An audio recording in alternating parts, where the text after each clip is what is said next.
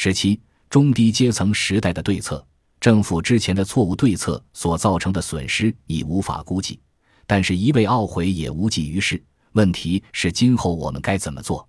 一个中位数年龄超过五十岁的社会已失去年轻的活力，所以我们要进行变革，只有从现在开始。回顾过往，可以发现，在变革时代中活跃的人都是年轻人，不论是进行明治维新的人。还是第二次世界大战之后创建大企业的人，几乎都是从十几岁或二十几岁就开始崭露头角，到了三十岁左右即成气候，拥有一番成就。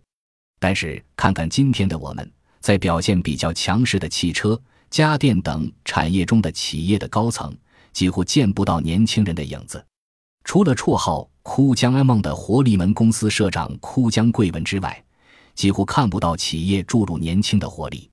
如果没有应对之策，足以让这个国家的年轻人释放活力，日本就无法在结构上摆脱长期衰退。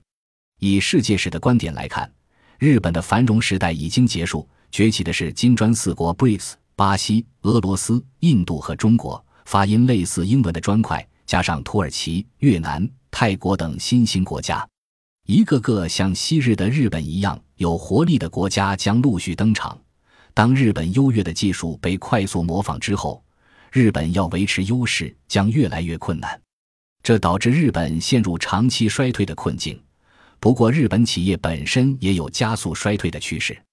因为国内的年轻人才太少，优秀的人才都流失到国外企业、研究单位去了，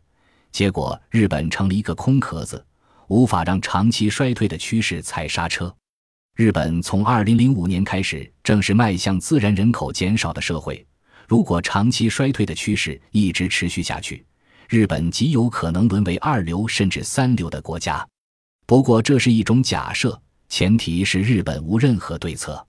我就有对策，所以我才能了解日本长期衰退的本质，同时注意到随着中产阶级社会崩溃而扩大的中低阶层。以及这群人带来的社会素质水平所发生的质的变化。为了让日本摆脱长期衰退，不单单只是改革税制，我对个人、企业及政府方面都有几套对策。从下一章起，我就会开始针对应对的具体方法依次展开讨论。